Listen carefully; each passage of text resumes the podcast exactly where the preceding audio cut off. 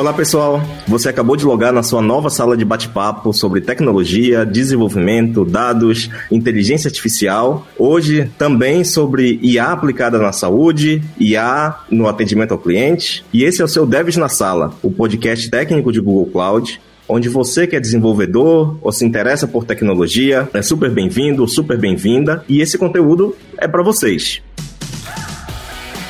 Eu sou o Luciano Martins, sou Developer Advocate de Cloud AI aqui no Google, e nesse episódio de estreia eu tenho o grande prazer e o grande privilégio de receber meus dois camaradas, Fernando Vanderlei, que é líder do time de visão computacional da Neuralmed e é Google Developer Expert de Machine Learning, e o Vinícius Caridá, que é superintendente da comunidade de atendimento do Itaú Unibanco e também é Google Developer Expert de Machine Learning. Tudo bem com vocês? Olá, Luciano. Olá, Fernanda. Prazer enorme estar aqui com vocês. Obrigado aí pelo convite e vamos falar de coisa boa boa, né? Vamos falar de hype da tecnologia. E aí, galera, boa noite, boa tarde, bom dia para quem tá ouvindo a gente aqui. Muito obrigada pelo convite. Oi, Vini, oi, Lu. Vai ser, ó, um papo incrível, gente. Já tô ansiosa. Boa, sejam muito bem-vindos.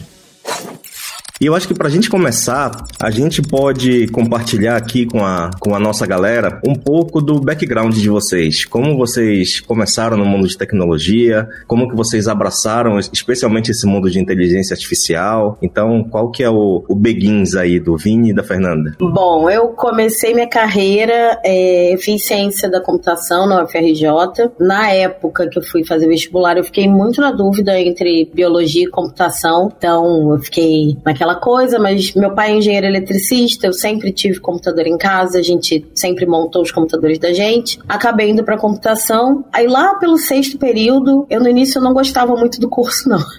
Aí lá pelo sexto período eu fiz, fiz a disciplina de inteligência artificial e eu falei, ai, ufa, tô no lugar certo, finalmente me encontrei. E aí eu já comecei nessa época aí a trabalhar com computação e IA aplicada em saúde, em biologia biologia. Então, eu também encontrei é, o meu outro desejo aí, a outra, a outra coisa que eu gostava. É, e aí, a partir daí, eu sempre trabalhei, fiz mestrado na genômica, fiz o doutorado trabalhando com, com predição de eficácia de quimioterapia em câncer de mama. E aí eu já fui enveredando nesse caminho aí, meio, meio híbrido, meio informática, meio, meio tudão. E foi assim que eu comecei. E você, Vini? Bom, é, minha história é um pouquinho diferente. Eu sou do interior de São Paulo e meus pais não, não têm curso superior, inclusive minha mãe não conseguiu terminar nem o ensino médio, né, por N questões da época. E eu comecei a trabalhar bem cedo, com 14 anos, numa empresa da região, da, do ramo automotivo.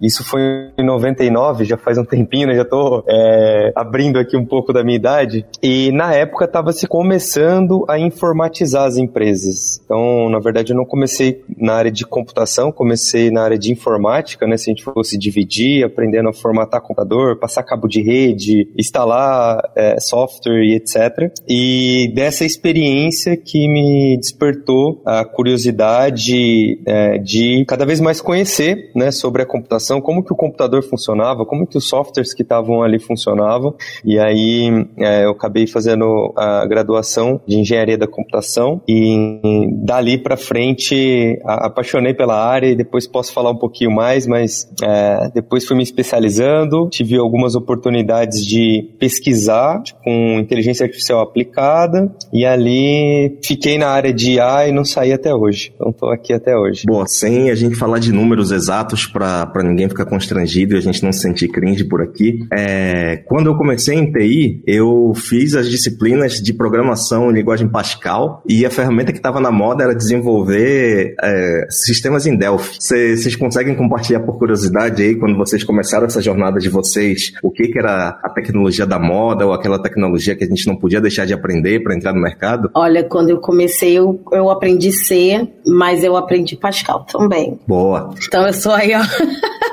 time Pascal. O grande hype, assim, da época era blogger. A galera, todo mundo tinha blog e aprendia a mexer lá no HTML para poder colocar lá o pointerzinho que seguia e as coisinhas brilhantes. Então, é isso, gente. Tem um tempinho aí. É, eu também é, aprendi em C, em C, né? C C++ na, na minha graduação. Também fiz algumas coisas em Delphi, é, alguns trabalhos ali da, do, da graduação nessa linguagem. E na época, como eu comecei mais na parte de informática, né? Automatização ali, RP e etc. Tava começando, por incrível que pareça, a internet, né? Os internet banks, etc. Eu lembro que na empresa que eu trabalhava, a gente era cliente de um banco e não tinha ainda é, internet banking. Por, por a conexão ser discada, é, você fazia tudo num sistema offline, toda a parte financeira da empresa. Aí você conectava, só transmitia os arquivos e recebia arquivo e depois carregava esses arquivos e continuava fazendo todo o trabalho. Então, é, você não fazia nada online porque não tinha banda larga, né? Era 100% discado, então isso era muito caro, até porque o servidor, eu estava no interior, mas o servidor do banco de conexão era em São Paulo, então tinha que fazer uma discagem interurbano na época, enfim, tinha todo um custo envolvido para fazer isso. Bom, legal. Então a gente passou pelo, pelo começo da jornada de vocês. Vocês compartilharam até um pouco assim do, do, dos primeiros interesses tecnológicos, dos primeiros interesses de área de pesquisa. E eu sei que vocês têm uma presença muito grande também no mundo acadêmico, com o mestrado de vocês, o, o doutorado o, no, no, cenário do Vinha aí também.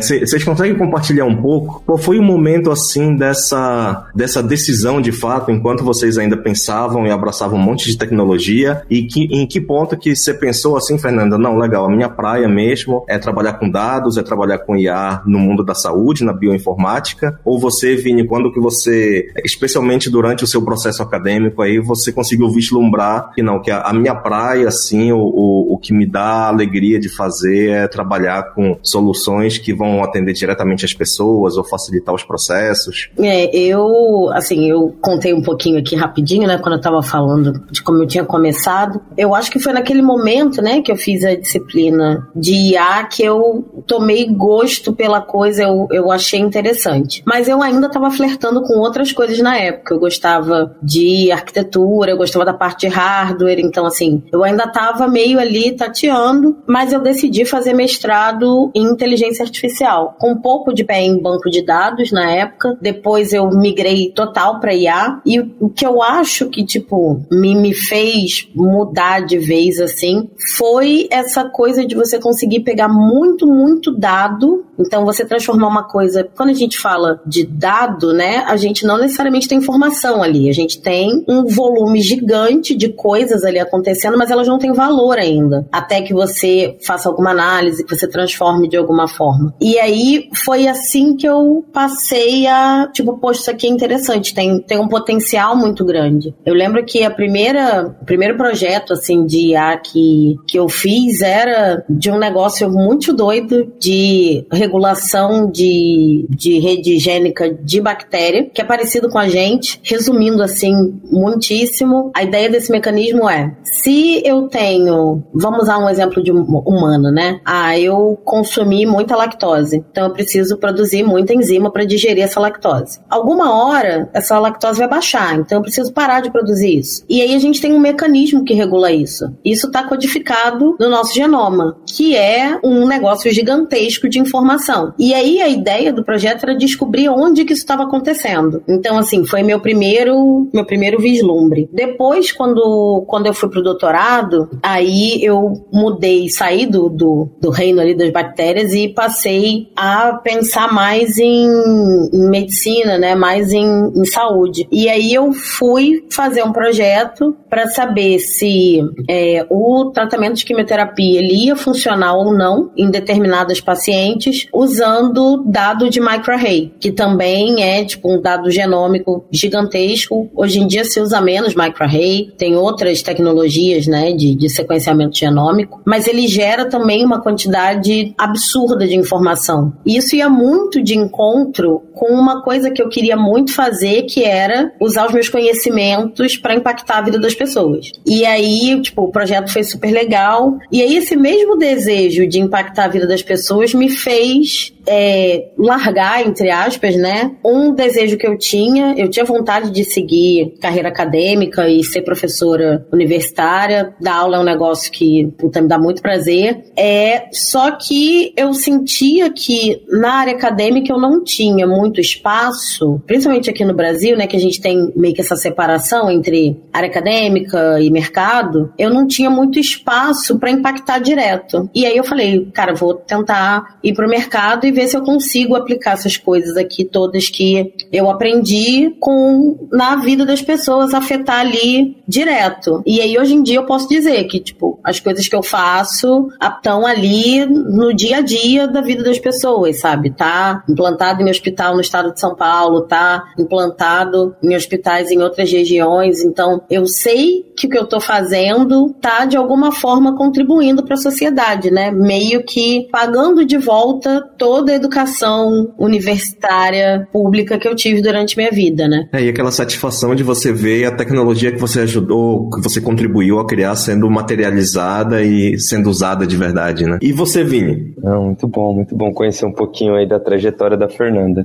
É, ah, hoje, né, olhando para trás, dá para fazer um storytelling bonito, mas contando a verdade nua e crua, é que é, não, não teve um, um, plano muito bem definido. As coisas, elas, conforme as oportunidades foram aparecendo, eu fui é, aproveitando e definindo o meu caminho. No finzinho do meu mestrado, é, eu até hoje faço parte, tem uma, um, um, um grupo de e-mails que é da Sociedade Brasileira de Computação, então acompanhava e ali sempre circula algumas informações e na época, ainda antes de existir Ciências Sem Fronteiras, uma universidade de Portugal é, divulgou uma vaga que estava procurando um pesquisador para ajudar a desenvolver um projeto. É, depois, se tiver tempo, eu conto que a história é longa, mas me, me candidatei, é, arrisquei e acabou dando certo. Nunca tinha tido a oportunidade de, de ir para a Europa, trabalhar num time multidisciplinar e acabou dando certo de eu ir para lá. E esse projeto era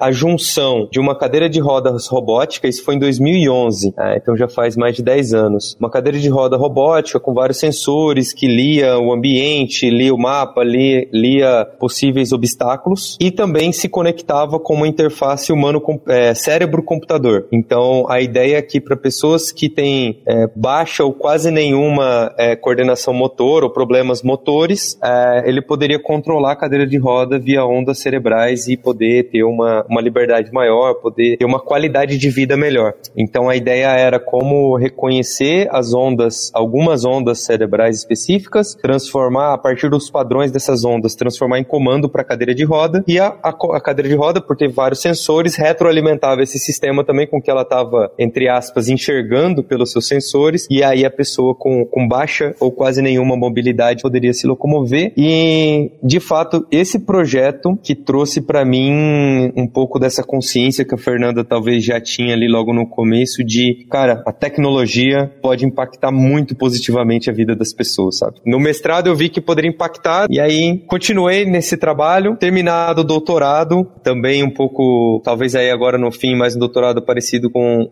a história da Fernanda, é, ali no, nessa decisão, fico no mundo acadêmico, volto para o mundo corporativo, que dá também para balancear e fazer outras coisas, acabei é, pegando uma, uma hype ali, fim de 2000 e começo de 2016, né? E tava começando as empresas a investir em inteligência artificial, começar a conhecer de fato o potencial e colocar isso a favor, seja de processos, seja de pessoas. E aí eu vi uma oportunidade bacana é, de impactar uma, uma área que de fato tem o viés, né, de pessoas ali, o cliente, como que eu crio coisas para crio é, ferramentas, crio tecnologia para ajudar o cliente. No final, o objetivo final é sempre melhorar a experiência do cliente. E aí entendi que era possível talvez combinar essas duas coisas, né? Tecnologia dentro de uma grande empresa com grande impacto, mas sempre com esse foco principal em ajudar as pessoas. E aí estou aqui até hoje nessa jornada. Massa, massa demais, Vini. Aí pegando esse gancho, Vini, tanto, tanto do que você compartilhou um pouco do seu projeto acadêmico lá de assistência de mobilidade às pessoas, quanto dos desafios que eu imagino que você tem no dia a dia é, na sua vida no Itaú, você conseguiria compartilhar com a gente assim uma visão, uma visão técnica de algum projeto interessante ou de algum projeto assim que foi aquele que dá, aqueles projetos que dá um, um gostinho bom pra gente assim da gente ter feito, da gente ter conquistado, incluindo assim qual era o desafio que você tinha para resolver, é, que, que barreiras você teve que quebrar, a, a ferramenta que você teve que aprender, ou os conceitos que você teve que se debruçar em alguns papers para conseguir entender, para conseguir abstrair, e como que você desenrolou esse negócio, como que você implementou e o resultado que isso teve. É, é meio, meio pergunta de entrevista, mas é pra gente conseguir materializar o, o, a sua jornada aí. Não, excelente.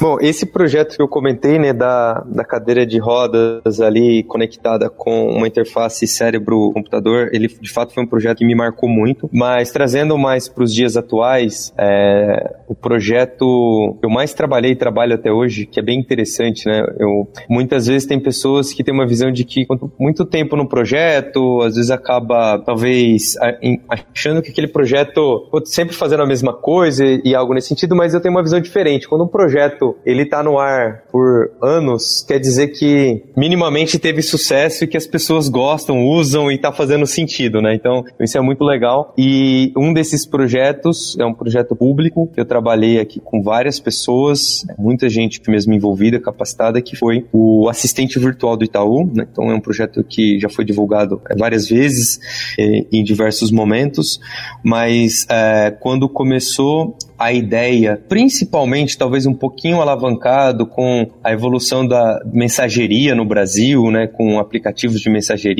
cada vez mais populares ali perto de 2016, 2017, é, viu-se a necessidade, as empresas, de não só ter um canal de atendimento com o seu cliente via telefone ou fisicamente. O canal, o contato via mensageria, ele era muito importante e era algo novo, porque até então a experiência é, que era possível construir era muito arcaica, vamos dizer assim, não sei se esse é o melhor adjetivo, mas não tinha uma inteligência capaz de traduzir em uma experiência positiva para o usuário. E ali, meados de 2015, 2016, teve um paper é, publicado pelo Mikolov, que na época ele era é, trabalhava no Google, inclusive, que foi o paper que é o Word2Vec, que foi a primeira rede neural ali que, que, que se usava a rede neural só para corrigir o conceito, né? Uma primeira aplicação onde se usava a rede neural para criar uma, uma abstração de embedding das palavras e a partir dessa abstração era possível fazer um processamento de linguagem natural de forma um pouco mais inteligente, mais contextualizada é, e a partir disso era possível criar aplicações de conversação é, humano-máquina, né, de uma, de uma maneira geral. Então, é, esse projeto ele, ele tinha esse, esse caráter. Como que eu entrego para o cliente uma experiência 24 por 7, 100% fluida, é, num canal usando inteligência artificial, mas desde aquela época e hoje agora com os LLMs está cada vez mais claro, mas a gente tinha na cabeça essa ideia, nesse né, conceito do human in the loop, né, humano no meio do processo seja no processo de treinamento, seja no processo de que a máquina ela vai ter um, um percentual de assertividade e às vezes ela não vai conseguir ajudar. Então sempre tem que ter um, um uma pessoa para apoiar quando for necessário aquele usuário. Então a gente criou uma plataforma aqui, tentando ser mais objetivo, uma plataforma fim a fim, vai desde um canal até um back-end para fazer todo o processo de conversação, até os modelos de machine learning, que são vários ali em conjunto para conseguir entender a, a, linguagem natural, entender o momento do usuário, é, dar a melhor next best action, né, que a gente fala, e quando essa melhor ação for, colocar um humano no meio da conversa para ele ajudar a evoluir, é, isso também faz super sentido, então vamos fazer porque é o que o usuário precisa naquele momento. Então, criar uma plataforma conversacional em 2016, 17, né, e ver toda a evolução que os modelos tiveram até hoje, cada vez mais, né, e agora, cada cada vez mais inteligente é bastante gratificante. É um projeto que eu gosto muito e que de fato impacta centenas de milhares de pessoas. Assim. É, e eu consigo imaginar pelo, pelo recorte temporal que você compartilhou aí, que você estava ainda no tempo que o TensorFlow só tinha execução em grafo e você tinha que fazer o controle das sessões para ter o, o que você quer funcionando. Era, vamos usar a palavra desafiador, né? Era bastante desafiador. exatamente, exatamente. E, e, é interessante que assim vai na linha do que a Fernanda comentou também, que é algo que você consegue hoje ver útil na vida das pessoas, né? Além de ser um processo de pesquisa interessante, ser um, um resultado interessante, que é, se me corrija se estiver enganado, eu consigo imaginar como se fosse um cenário de um sistema multiagente, assim, você tem vários, vários modelos tirando algumas conclusões dentro de contexto específico e você tem uma heurística maior que combina esses resultados para decidir alguma ação, assim, tentando abstrair é, o entendimento que eu, que eu tive da sua explicação. Faz sentido? Faz, faz sentido. Acho que é, é uma boa analogia, uma boa analogia. Boa, legal, cara. E, e Fernanda, dentro do, dos exemplos que você já citou pra gente, você consegue compartilhar com a gente também, assim, aquele, aquele projetinho gostoso, assim, aquele que você sempre leva no bolso para lembrar uma foto junto com ele, é, de algo que você fez na sua pesquisa ou, ou, ou já dentro da, da Neuromed, do, dos trabalhos e dos produtos que vocês têm desenvolvido? Nossa, tenho super. É, quando a Neuromed começou, tem cinco anos. É, eu sou funcionária número dois e eu sou a primeira funcionária de IA. Então, é, a gente ainda estava meio ali tateando, tinha, percebia-se uma necessidade, porque no Brasil tem pouquíssimos radiologistas e é uma coisa, é uma coisa específica. Você precisa, tipo, você faz medicina e você faz uma especialização em radiologia para você conseguir ler determinados tipos de, de exames, né? Então, por mais que um clínico médico seja, seja muito bom, ele não vai ter a mesma prática que um radiologista de, de ler aquele exame. Então, acabou surgindo aí essa, a gente percebeu essa necessidade, né, de, de ter, de ter alguma coisa que auxiliasse médicos que não fossem especialistas é, a ler exames. E aí, quando eu comecei, até então eu só vinha trabalhando com dado estruturado, né? Então, dados tabulares, dados de microarray, dado genômico. Então, era aquilo ali que eu estava acostumada. Quando eu fui fazer entrevista lá na Neuralmed, aí eles me perguntaram, falaram, ah, mas você já trabalhou com visão computacional? Eu falei, olha, nunca trabalhei, mas para mim, dado é dado. Então, bora lá. Mas o, o grande desafio foi, horas, eu tenho várias imagens, eu nunca trabalhei com isso, como é que eu vou fazer isso? Aí minha primeira intuição foi, ah, eu sei o que cada camada faz aqui, eu sei o que eu preciso juntar com o quê, peguei lá minhas pecinhas de Lego e montei meu carrinho para poder detectar é, em imagens de raio-x. Aí eu escolhi o nome do projeto e foi bem ruim.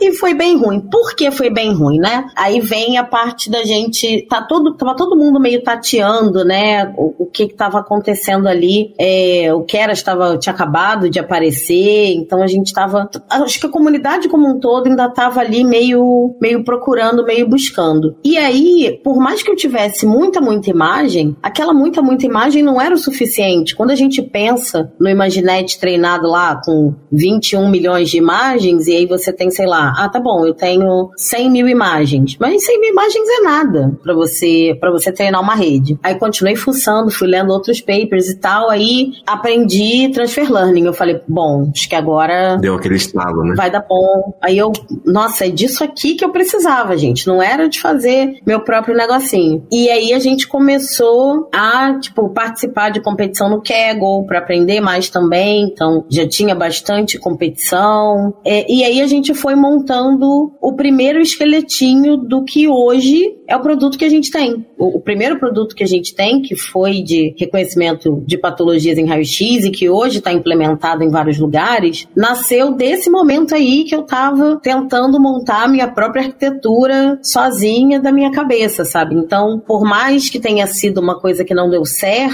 né? É, é, um, é um, um projeto que eu tenho muito carinho porque foi onde eu comecei a, a pegar os rudimentos de visão computacional e aí depois eu fui fazendo um monte de curso de visão computacional e visão computacional clássica. É, então, esse tipo de desafio também, de tipo, nossa, tá dando muito errado. Tá, e de vez em quando dá aquela vontadinha de desistir, né? A gente fica meio triste, né? Tipo, poxa, tô fazendo tudo. Aquela vontadinha de chorar escondida. É, né? Tá dando, mas tá dando tudo errado. Mas aí você conta de novo com, com a comunidade, né? Como o Vini bem disse, a gente hoje participa bem ativamente de, de comunidade. Aí você conta com a comunidade e aí você começa a construir com as outras pessoas e você vê que, um, você não tá sozinho nas suas dificuldades, né? Tá todo mundo, em geral, as pessoas estão todas mais ou menos no mesmo ponto e que você, contribuindo com os outros, você também consegue é, aprender bastante. Então, acho que esse foi o, o, grande projeto, assim, que, que, tipo, eu guardo com o coraçãozinho. Hoje em dia, esse esqueletinho, que agora é um corpinho inteiro,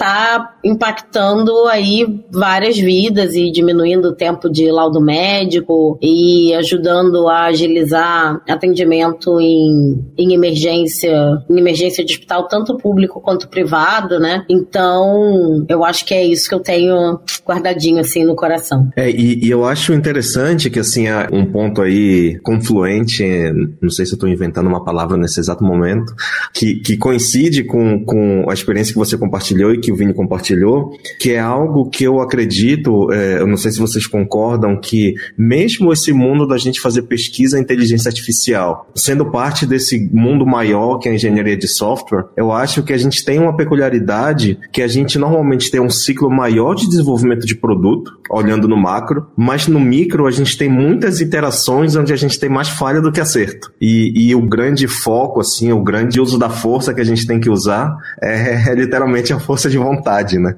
Que é perceber, tentar conseguir entender o contexto que a gente está, deixar claro o objetivo que a gente tem, seja um objetivo de negócio, objetivo de pesquisa, e tentar ir encontrando qual é o ferramental conceitual ou técnico que a gente consegue consertar o que está quebrando para chegar onde a gente precisa, né? Que vai de encontro que você falou do seu esqueletinho que virou um corpinho vivo de, de produto, ou, ou o que o Vini é, compartilhou da evolução do, do sistema de, de atendimento que ele trabalhou co colaborativamente aí, né?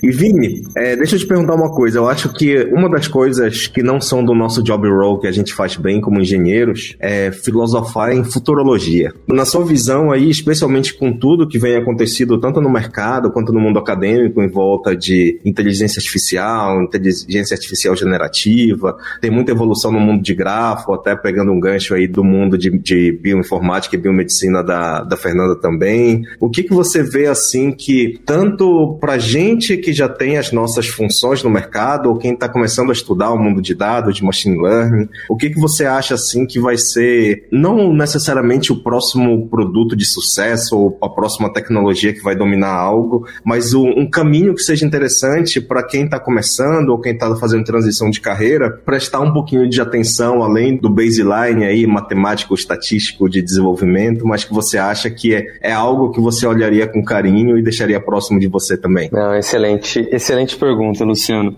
E aí eu vou, vou tentar não sair muito aqui do, da pergunta, mas só complementando um pouco do seu comentário anterior sobre o ciclo do produto, né? Eu tentando pensar, até para sair aqui do mundo das empresas, mas trazendo o caso que você já citou, o framework TensorFlow, que ele é open source, foi criado pelo Google e mantido, né? E é um framework que ajudou nessa evolução da inteligência artificial até hoje. Ele foi desenvolvido ou publicado, se eu não me engano, meados ali de 2015 15.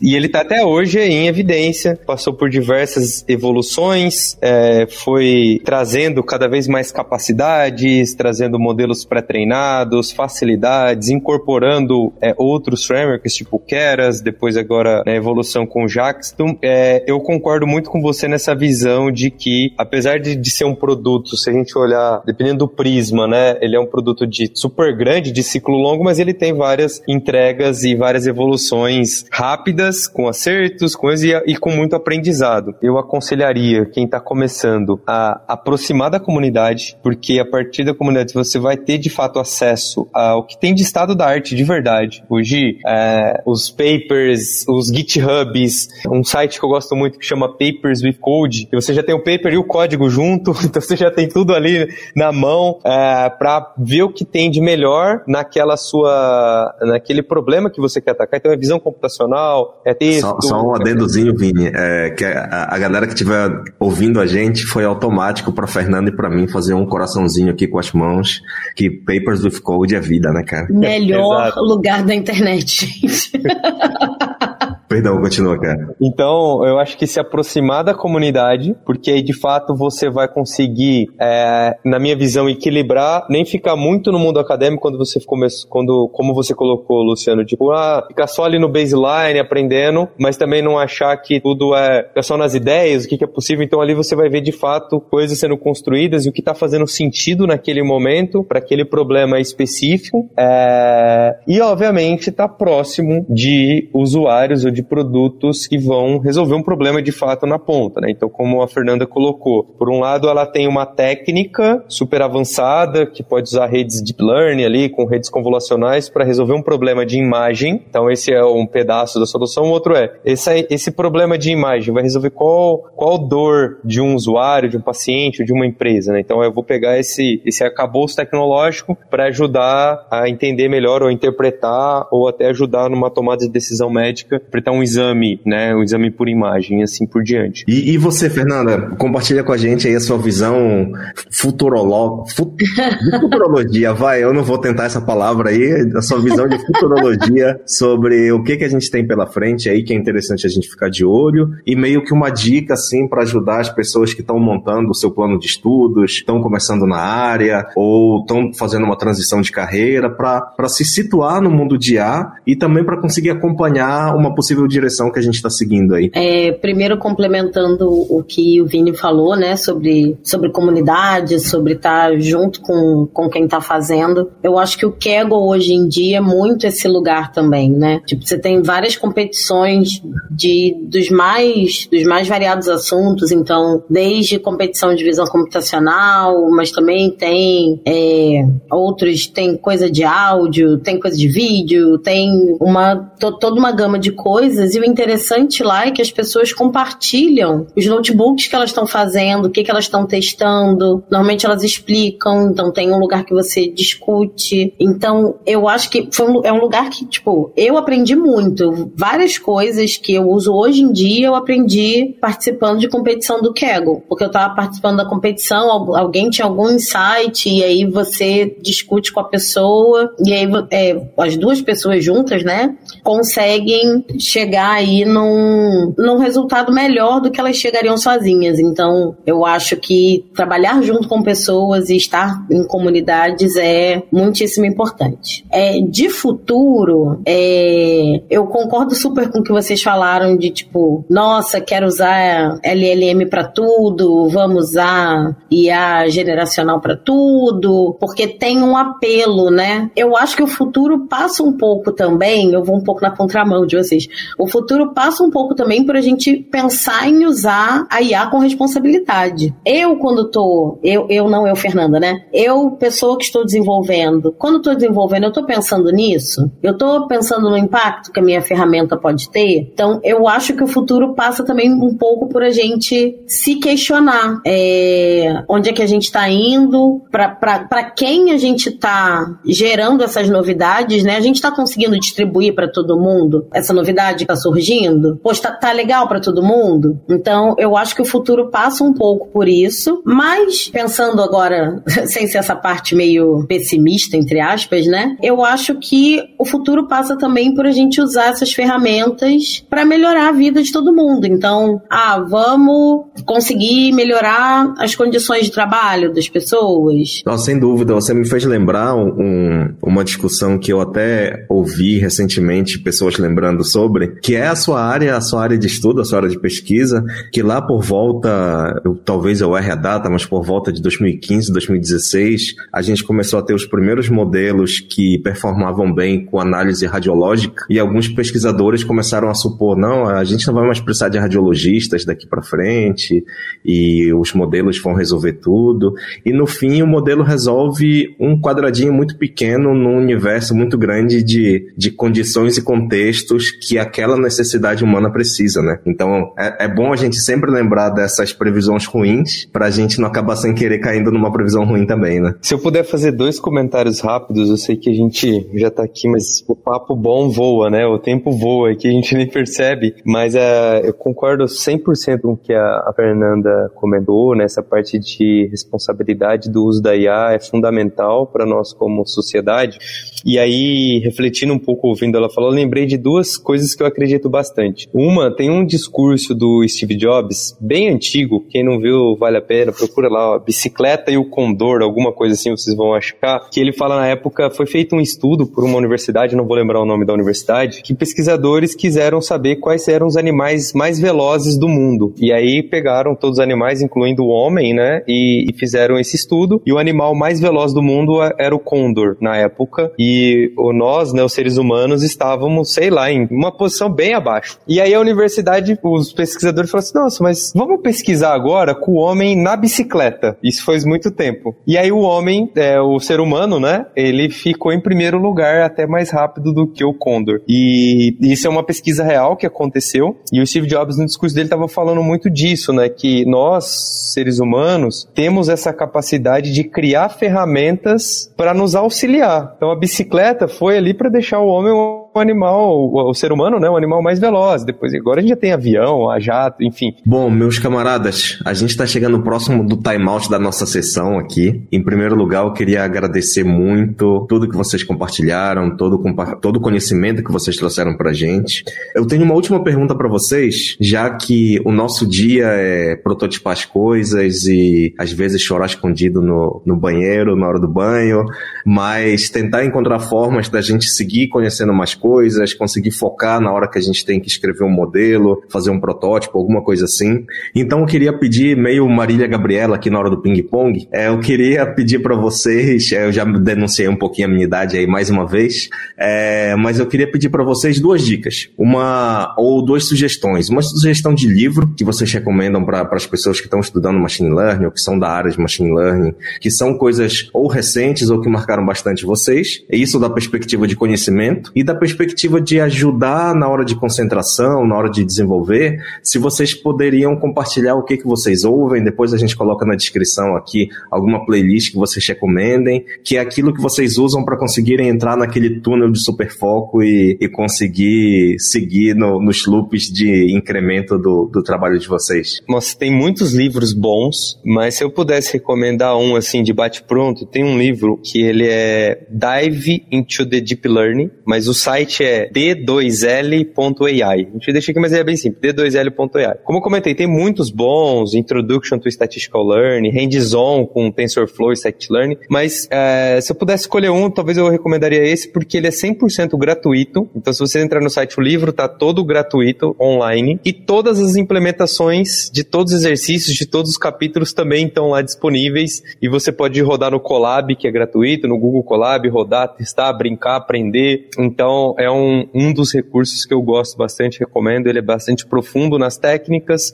e tem bastante coisa prática também que você pode aí rodar e sem gastar nada, usando aí o Google Colab que é gratuito. E música, eu sou bem eclético, assim, escuto de tudo, mas no geral eu gosto um pouco mais de rock, mas não um rock muito pesado. Então tem uma playlist que eu gosto de escutar que chama Acoustic Rock, que é os clássicos do rock, mas numa versão mais acústica. E aí é, é, é, eu gosto, assim, para trabalhar, me dá uma. Quando, obviamente, né? Quando não é o dia inteiro de reuniões, quando a gente tem o tempo para focar, aí é bom. É, é, são músicas boas e ao mesmo tempo ajuda a focar, mas também ajuda a concentrar, enfim, relaxar, é muito bom. E, e você, Fernanda, o que, que você indica para nós aí? Boa, vou contar ó, de um livro que me marcou muito, que é o livro de inteligência artificial do Peter Norvig, que foi tipo assim, quando, quando eu tive contato contato com esse livro, né, que foi quando eu estava na graduação, ele tem um exemplo lá que é o Mundo Umpus. E aí são salinhas, tem um aspirador de pó que ele entra na sala e aí ele limpa ou, ou não limpa a sala e tal. E aí quando eu comprei meu aspirador robô, eu fiquei assim, meu Deus, o Mundo Umpus está na sala da minha casa.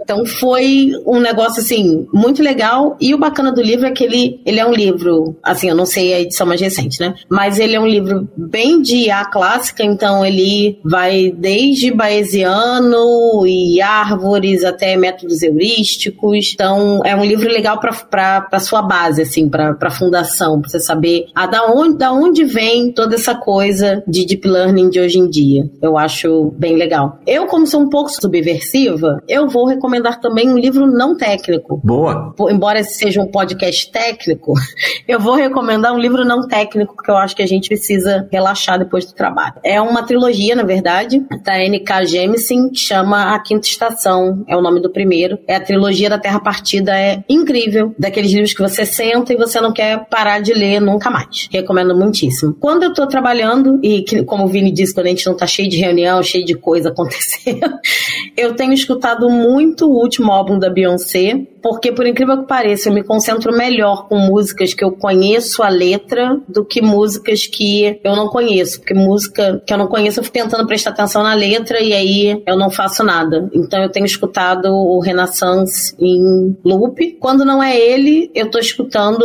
alguma coisa de rock dos anos 80 também, ou às vezes um Dream Theater, varia. Mas eu acho que essas coisas assim de mais, mais peso assim me ajudam na, na concentração.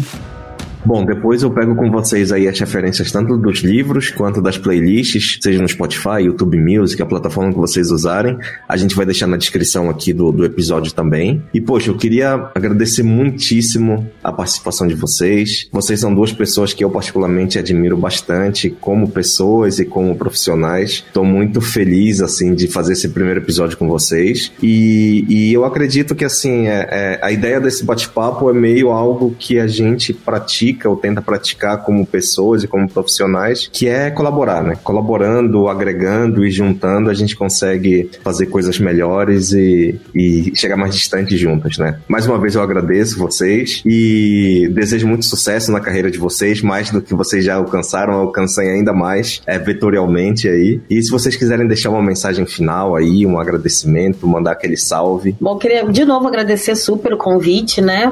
Foi bem legal estar aqui, esse papo foi, foi bem legal conhecer mais a história do Vini, porque acaba que às vezes a gente se encontra mais, tipo, em evento, então a gente conversa mais tecnicamente do que da vida, né? Às vezes a gente não tem tempo mesmo. Então foi bem legal conhecer um pouquinho mais e compartilhar também um, um pouco mais aqui da, da minha história. Acho que esse podcast tem tudo para decolar. Já tô ansiosa pelos próximos episódios. Muito obrigado, Fernanda. E você, Vini? Excelente. Eu também, poxa, de verdade agradeço Luciano, pelo convite, também pelas palavras aí. Eu acho muito legal, aprendo muito com você, com a Fernanda na comunidade, com vários outros. É, também concordo com a Fernanda, assim, principalmente depois da pandemia, né, que, a gente tinha muito evento online e aí não tinha mesmo espaço para uma conversa mais pessoal, para poder conversar um pouquinho, conhecer um pouco da história de, de cada um é muito legal. É, acaba criando laços mais profundos e também é, dando um contexto maior, até para inspirar, né, as pessoas que estão aí. A Fernanda inspira bastante gente na comunidade, então é muito legal ouvir a história. Poxa, espero que o pessoal goste. Estou à disposição para quem depois quiser me adicionar nas redes, trocar ideia, conhecer mais aqui do trabalho da comunidade, vai ser, vai ser muito legal. Obrigado mais uma vez.